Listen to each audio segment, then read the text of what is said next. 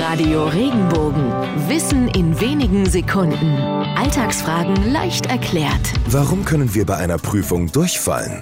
Entstanden ist der Ausdruck weder an der Schule noch an Universitäten. Die ersten, die sprichwörtlich durchgefallen sind, waren gescheiterte Liebhaber. Um nachts ihre heimlichen Affären empfangen zu können, sollen im Mittelalter die Damen an Seilen große Körbe von ihrem Fenster aus heruntergelassen haben.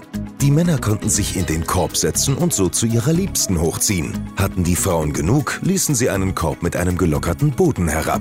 Wenn der Mann sich dann nach oben ziehen wollte, brach der Boden durch. Als Liebhaber war er damit tatsächlich durchgefallen. Manche Frauen ließen ihre Verehrer auch einfach im Korb vom Fenster hängen. Deswegen sagen wir heute noch, wenn wir jemandem jegliche Hilfe oder Unterstützung verweigern, wir lassen ihn hängen.